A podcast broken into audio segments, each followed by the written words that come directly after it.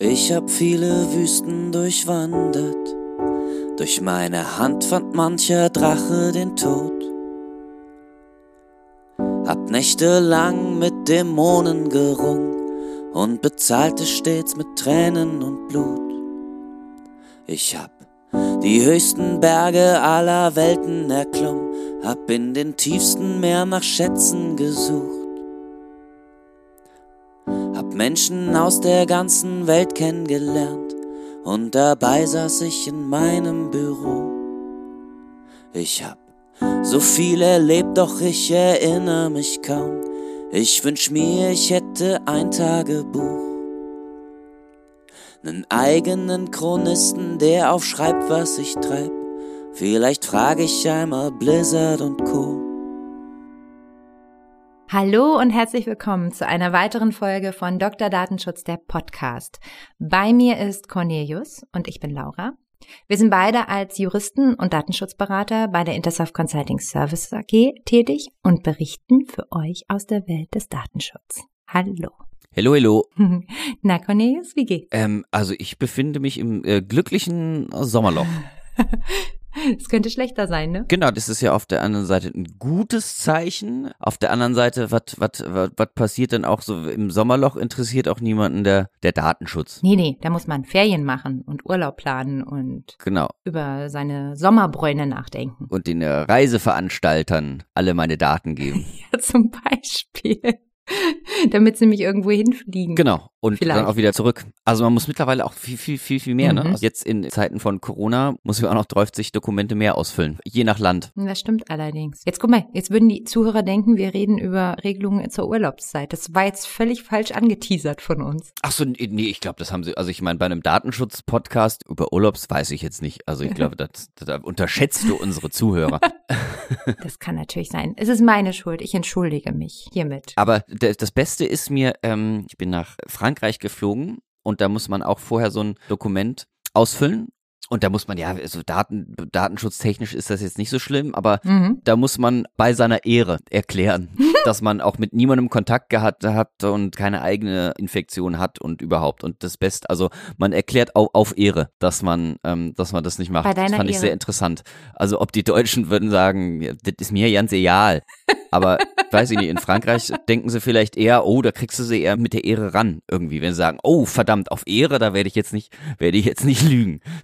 Fand ich auf jeden Fall. Wenn's wirkt, erkläre auf Ehre, dass meine personenbezogenen Daten richtig angegeben wurden. Also, naja, also vielleicht, vielleicht hilft's ja was. Würde mich mal interessieren. Statistische Aushebung. Ich, da würde ich sogar sagen, da dürfen meine personenbezogenen Daten statistisch ausgewertet werden, um zu sagen, wie viele Leute auf, auf Ehre dann auch die, die Wahrheit erzählen. du meinst, das, du meinst das neue Schwert des Datenschutzes, ähm, genau, ist die Ehre. die Ehre. Ja, Mhm. auf Ehre. Okay. Ja. Mhm. Genau.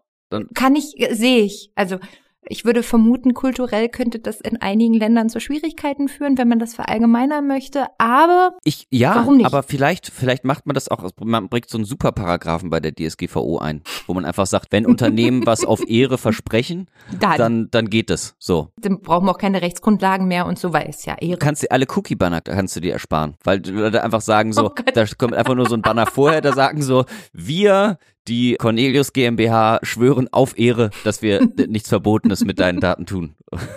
Und dann sagst du, hey, klar, geht, Klar, Logo. geht.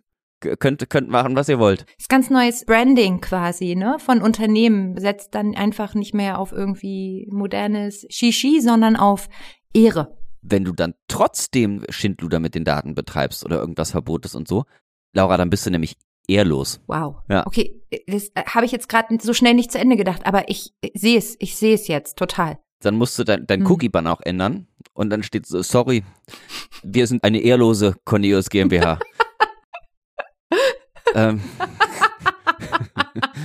ja, Okay. also wow. das, Ja. da, da sehe ich, da sehe ich einen goldenen Schweif am Horizont für den Datenschutz mit der ehrvollen Regelung. Ja, du, es braucht ja im einsamen Berateralltag hat man ja schon den Gedanken, es braucht neue kreative Lösungen. Ja, und die Franzosen machen es vor. Ja. Die Aufsichtsbehörde ist da auch echt streng, glaube ich. Das glaube ich auch. Und vielleicht hat die das auch gesagt. So, das ist, Nee, vielleicht nicht. Jetzt, äh, jetzt wird's ein bisschen Na, weiß ich nicht. a little far-fetched vielleicht, was ich da jetzt irgendwie von mir gebe. Ja, das, sind, das weiß ich auch nicht. Aber streng sind die auf jeden Fall auch. Also ich möchte mal einfach nochmal eine Lanze brechen, auch für die hiesigen Aufsichtsbehörden, die ja immer einkassieren müssen dafür, dass sie angeblich ja so streng sind und das sind immer die Deutschen und so. Aber wenn man mal wirklich genau hinguckt, in anderen europäischen Ländern ist es zum Teil genauso. Und gerade bei der französischen Aufsicht würde ich sagen, also die stehen dem im Nichts nach. Die, wie heißt sie, ähm, ja, wie heißt denn die französische Aufsichtsbehörde? Also ich versuche mich darum immer ein bisschen zu drücken, das auszusprechen, weil das schreibt sich ja C-N-I-L, ne? Und es wird ja, wird, wird das Knie gesprochen oder verdeutschen wir Knie. das? Ah ja, genau. Also eigentlich, eigentlich würde ich immer sagen, das ist die russische Aufsichtsbehörde, weil es klingt so ein bisschen. Und dann kamen wir zu Kniel. Und sie haben uns ein Bußgeld gegeben. Ja, ja, ich glaube, das machen die Russen so nicht. Ja, ja okay, vielleicht nicht. Aber, aber K- äh, äh, Knill, Knill klingt für mich russisch. Ja, ich, aber ich, ich versuche mich da immer drum zu drücken, aber ich glaube, so wird es regelmäßig so eingedeutscht ausgesprochen. Aber also ja, genau. Und das sind die russischen, französischen Aufsichtsbehörden. Genau. Aber da muss man ja auch trotzdem, also wenn du sagst, so ja, die anderen Aufsichtsbehörden auch schlimm, habe ich jetzt irgendwo mal wieder in irgendeinem tollen Datenschutzartikel gelesen oder was weiß ich. Die meisten Bußgelder, ne, große Headline, Mhm. wurden bisher in Deutschland verhängt. Mhm. Und da habe ich mir gedacht, so, ja, okay. Aber auf der anderen Seite habe ich dann auch Mhm. so, naja, Freunde, das sind ja aber auch 16 Behörden, die Bußgelder verhängen können. Da ist auch was dran. Wenn man mal die Bußgelder von 16 anderen EU-Staaten mit denen Deutschland, dann wäre vielleicht Deutschland auch nicht so vorne mit dabei. Ja. Aber die haben halt einfach 16 Behörden, die, die sich alle profilieren wollen. Ja, Naja, ja, mit der, mit der Keule. mit der Keule. Ja, das stimmt. Ja, aber deutsche Lösungen. Das will ich jetzt als meinen smoothen Übergang zum heutigen Thema nach unserem kleinen französischen Reiseexkurs. Okay. Das ist jetzt mein smoother Übergang. Jetzt, jetzt hole ich den ernsthaften Cornelius. Vorher war der Quatsch Cornelius. Ja, okay. Ja, will, will, willkommen, ernsthafter Cornelius. Hier, ernsthafte Laura. Hallo Laura. Ja, hallo. Grüße dich. Ja, wir wollten heute, auch weil es natürlich ein bisschen Sommerloch ist und jetzt nicht so viel Hottentotten in der Datenschutzwelt war, wollten wir die Gelegenheit nutzen. Das letzte Mal hatten wir ja auch so ein aktuelles oder halbaktuelles Thema, das TTDSG rausgeholt und haben mal gesagt, was kommt denn da auf uns zu Ende des Jahres? So angeteasert schon so als Weihnachtsüberraschung. Und es kommt aber noch was anderes wohl, also zumindest ist es schon durch den Bundestag. Wir können künftig mit Daten zahlen, Cornelius. Wir können mit Daten zahlen. Wir können mit Daten zahlen. Schwarz auf weiß. Ich kann sagen, ich äh, gehe in in ein Lebensmittelgeschäft und sag, ich möchte diese Gurke haben. Hier sind meine Daten. Exakt so habe ich das gemeint. Ach, es ist immer ein Traum mit dir. ja, ja. Gurke, Tomate. Ja, alles. Je nachdem, Ja, wonach dir so ist. Genau, und dann Hm? muss man auch verhandeln. Ich gebe Ihnen drei Daten. Drei Daten. ja, ja. Nein, das kostet elf Daten. Ja, Aber okay. ja, genau. Ja, und wenn du einen Schnitzel willst, sind es gleich 30 Daten. Ah ja, siehst du mal. Durchaus ein sehr wertiger Artikel, ne? Und Wäre ich schon sehr datenlos. Nicht, nicht staatenlos, sondern datenlos ist man dann. Weil die kann man ja auch nicht beliebig oft weitergeben, die Daten. nee, ist richtig. Nein, jetzt aber ernsthaft. Ja, Es gibt okay. eine Neuregelung bei Ver also du hast doch gesagt, der ernsthafte Cornelius ist jetzt da. Okay, alles klar, der Ernsthafte. Also pass auf. Also, Äh, äh, halt dich fest, Laura. Ja. Es gibt Änderungen im äh, Verbraucherschutzrecht, also das bürgerliche Gesetzbuch, also quasi das äh, Grundmanifest des zivilen Lebens, das, das Miteinander, auf das wir uns in Deutschland alle berufen. Mhm. Bauer A kauft von Bauer B Äpfel mhm. und die Äpfel sind faul, was darf er tun irgendwie und sowas. Also Mhm. alles, was das, das gesellige und äh, ungesellige Miteinander in Deutschland regelt, ist ja dieses bürgerliche Gesetzbuch von 1903 Ja, ja. oder was weiß ich. Also in seiner Urform immer noch behalten. Mhm. Ein Meilenstein der deutschen Rechtsentwicklung. So, und die ändern jetzt wegen Datenschutzrecht auch, ne? Auch wegen Datenschutzrecht wird jetzt das BGB geändert. Auch wegen Datenschutzrecht. Und zwar, Ja. äh, genau wie du es ja eingangs erwähnt hast, wird da manifestiert, dass für das Zahlen mit Daten, um das jetzt ganz, oder mit personenbezogenen Daten sogar, Mhm. Ja. dass die die Regelungen des Verbraucherschutzrechtes innerhalb des bürgerlichen Gesetzbuches Anwendung finden. Ja, das stimmt. Genau so ist es. Also es ist äh, am Ende hat hier der Gesetzgeber Vorgaben aus der digitalen Inhalterichtlinie, ich sag mal, versucht umzusetzen. Findet sich dann, wenn ähm, im Prinzip der Gesetzgebungsprozess dann vollständig ist, dann in dem neuen Paragraph 312 Absatz 1. a BGB. Und genau da geht es dann darum, dass Verbraucher dann ähm, mit personenbezogenen Daten, also quasi bezahlen können, die bereitstellen können. Immer dann, wenn sie auch alternativ dafür einen Geldwert zur Verfügung stellen könnten. Also im Prinzip sonst einfach einen normalen Preis bezahlen würden in einer, also entweder oder Situation quasi. Aber da komme ich ja wieder auf meine Gurke zurück. Ja. Ist die davon auch betroffen? Nee. okay, Entschuldigung, ja. Nö. Deswegen habe ich ja, nö. Also das, die Idee finde ich ja schon witzig und ich habe schon so ein bisschen das Gefühl, Neos, wir sind unserer Zeit wieder sowas von voraus. Das, das kommt bestimmt. Ja. Aber nee, das ist damit nicht gemeint, sondern es geht darum, dass jemand äh, digitale Inhalte anbietet. Wir machen auch gleich mal ein Beispiel, um das ein bisschen Mhm, mhm, mhm. greifbarer zu machen. Ver veranschaulichen, ja. Genau. Und also jemand bietet digitale Inhalte. Diese digitalen Inhalte sind kostenpflichtig. Und anstelle, dass man dann jetzt seine Euronen dafür rausholt, äh, kann man eben auch mit seinen personenbezogenen Daten bezahlen. So erstmal die Theorie. Also nichts Gurke, sondern eher so, weiß ich nicht, digitale Zeitung. Oh ja, Zeitung, genau, Musik, Hm, zum Beispiel. ein, ein Film, Film zum Beispiel, klar. eine App, Eine App. eine App vielleicht irgendwie, Eine App. eine, eine App, die ich nutzen kann, Mhm. Computerprogramm, Mhm. neues, neues Ballerspiel Zum Beispiel. oder so. Genau. Das Beispiel hatten wir ja schon vor geraumer Zeit mal. Da haben wir ja über diese kostenpflichtigen Inhalte von digitalen Zeitungsformaten gesprochen. Du erinnerst dich, ich habe erzählt hier, hm, ich hier Zeitabonnent und du Mhm. so, hm, ist ja klar. Ähm, Aber es müssen ja auch wirklich, so wie ich es verstehe, wirkliche digitale Inhalte sein. Ja, Ne? Ich, ich könnte jetzt nicht irgendwie auf der die Cornelius GmbH ähm, verschenkt Puppen, wenn du bereit bist, dich tracken zu lassen. nee. Weil das dann wäre dann ja kein digitaler Inhalt. Nee, das also nicht. da bin ich nicht im, im Verbraucherschutzrecht drin. Aber sagen wir mal, du würdest einen Film drehen von dir und all den Corneliussen, so, bei dir, ne, in der Fabrik. Ja. Oder so, mit all deinen vielen Angestellten, Und den mache ich dann zum Download. Klar. Den, genau, den bietest du zum Download und der kostet sonst 19,50 Euro. So? Oder so, weil es hochwertig und Ja. Arthouse und so, ne? Oder ich lasse die Leute mit den Daten bezahlen. Richtig. Ich glaube, ich nehme lieber das Geld. aber, aber okay. aber ja, okay. Also Ja. das Prinzip, äh, Prinzip ist klar. Ja, alles für die Firma. der, Punkt ist natürlich, die Daten an sich alleine, die stellen ja gar nicht den Wert dar, sondern letztendlich die Rückschlüsse, die aus den Daten gezogen werden. Also wenn die für dich als Anbieter nicht attraktiv genug sind, weil du sagst, durch Tracking, was du damit quasi betreiben kannst oder irgendwelche Drittfinanzierung durch Werbung oder so, das hat nicht den Wert für dich, diese personenbezogenen Daten, dann ist das natürlich nicht so attraktiv für dich. Dann willst du natürlich die Kohle aber das würde vielleicht großes Verlagshaus, das ein großes Angebot für eine Online-Zeitung anbietet, vielleicht Mhm. doch anders bewerten als du als kleiner Geschäftsführer der Cornelius GmbH. Ja.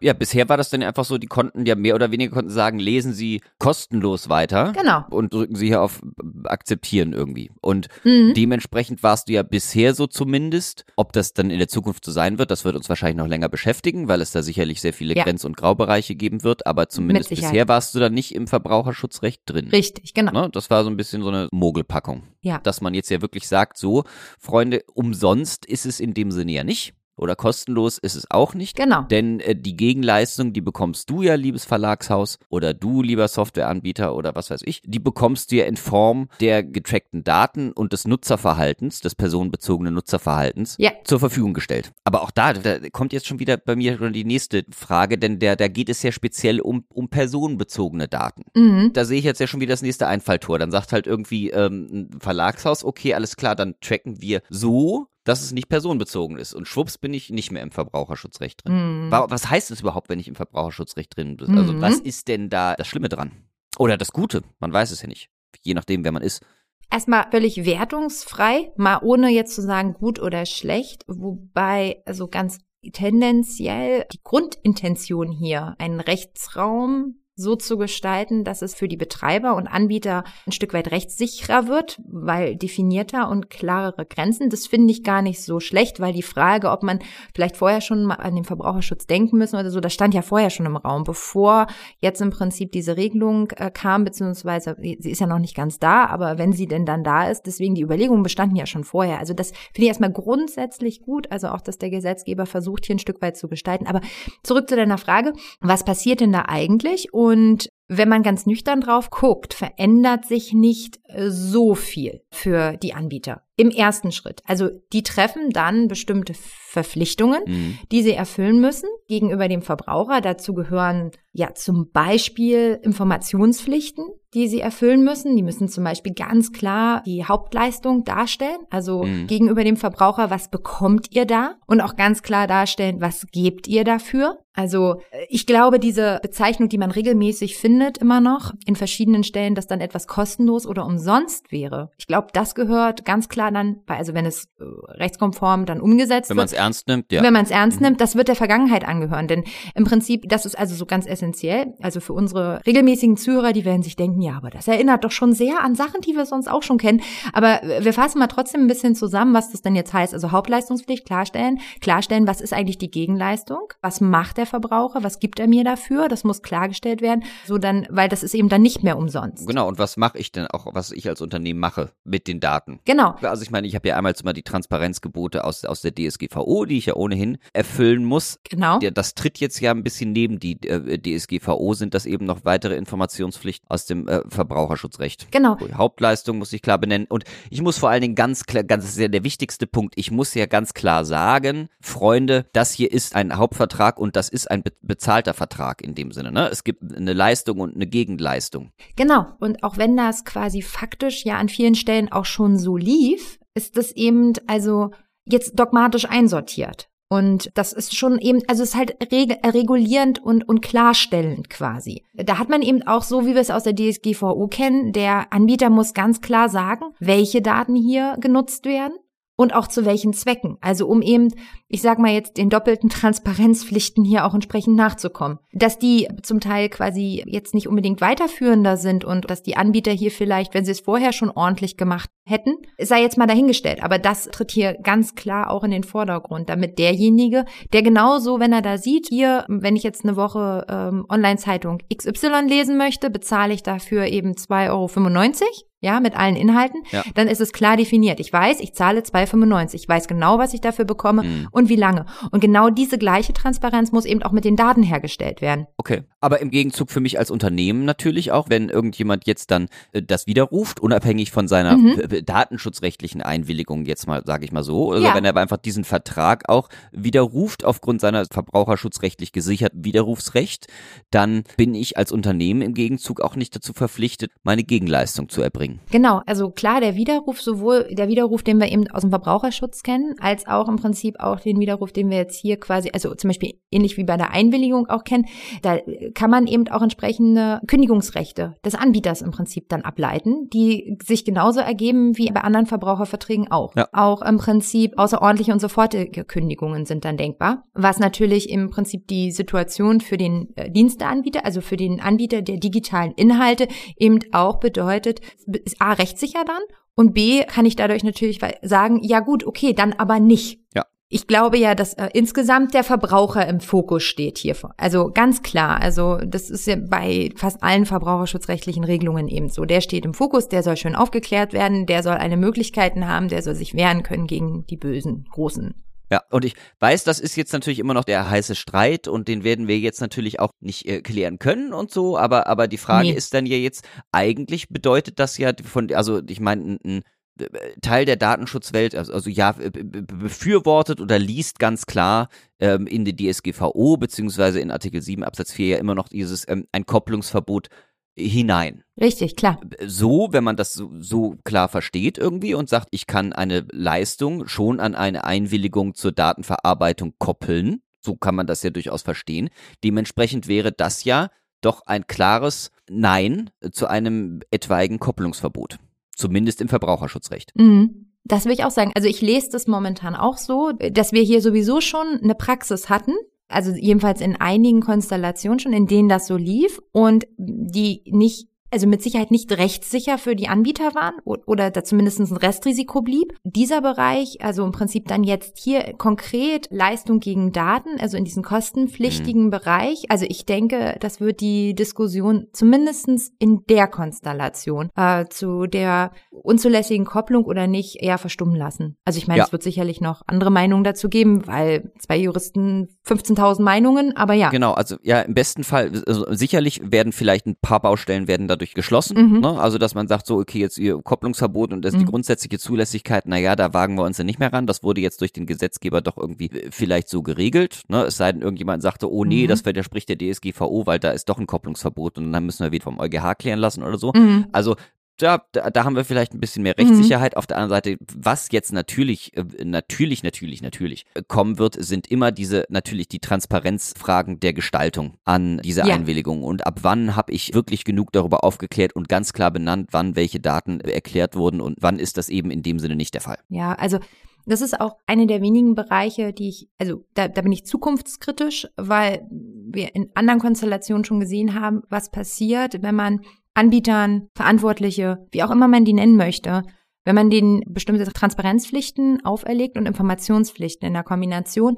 Und am Ende, wir hatten das an anderer Stelle schon mal, das Thema, bedeutet das am Ende, dass unsere Informationen ausarten in monströse AGB-ähnliche Situationen, in denen man einfach quasi das, was man eigentlich erreichen möchte. Ja gut, ja, das tut's ja eh schon, leider. Den Verbraucher zu schützen. Aber ich finde, das wird immer weiter, also ich, ich, ich will nicht dagegen wettern, äh, weil ich in der Sache das gut finde hier A, eine Lücke ein Stück weit zu schließen und B, den Verbraucher was wirklich an die Hand zu geben. Dagegen habe ich nichts. Wenn aber am Ende die ganzen Sachen so ausufern, dass es dann doch wieder äh, quasi nicht transparent wird, weil es keiner liest oder weil es zu umfangreich wird, dann haben wir uns wieder selber ein Ei gelegt, glaube ich. Ja.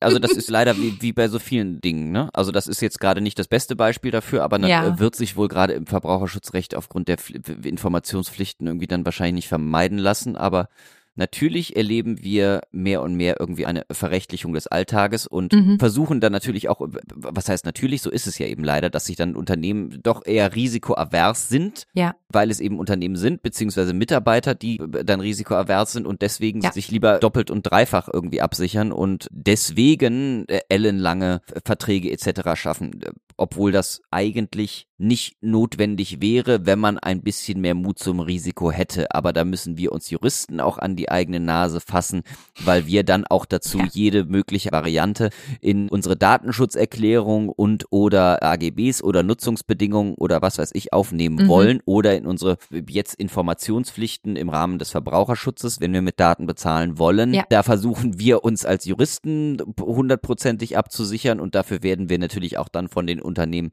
bezahlt und und ja. ja, das ist dann so ein bisschen so ein ähm, verständlicher Teufelskreis oder eine Spirale, die sich da ein bisschen hochentwickelt. Ja. Also da müsste man eigentlich ein ich würde mir wünschen, dass da ein Umdenken stattfinden würde und sagen, so, auch vielleicht als Juristen, wir gehen da vielleicht einfach auch ein bisschen mehr weg von unseren, äh, weiß ich nicht, drei Böden, die wir unbedingt haben wollen, sondern denken da vielleicht mhm. auch eher im Sinne des also wie das Gesetz gemeint ist vielleicht auch oder wie grundsätzlich Gesetze mhm. gemeint sind und nicht nur wir versuchen hier unseren Arsch zu retten und den Arsch unseres Mandanten quasi.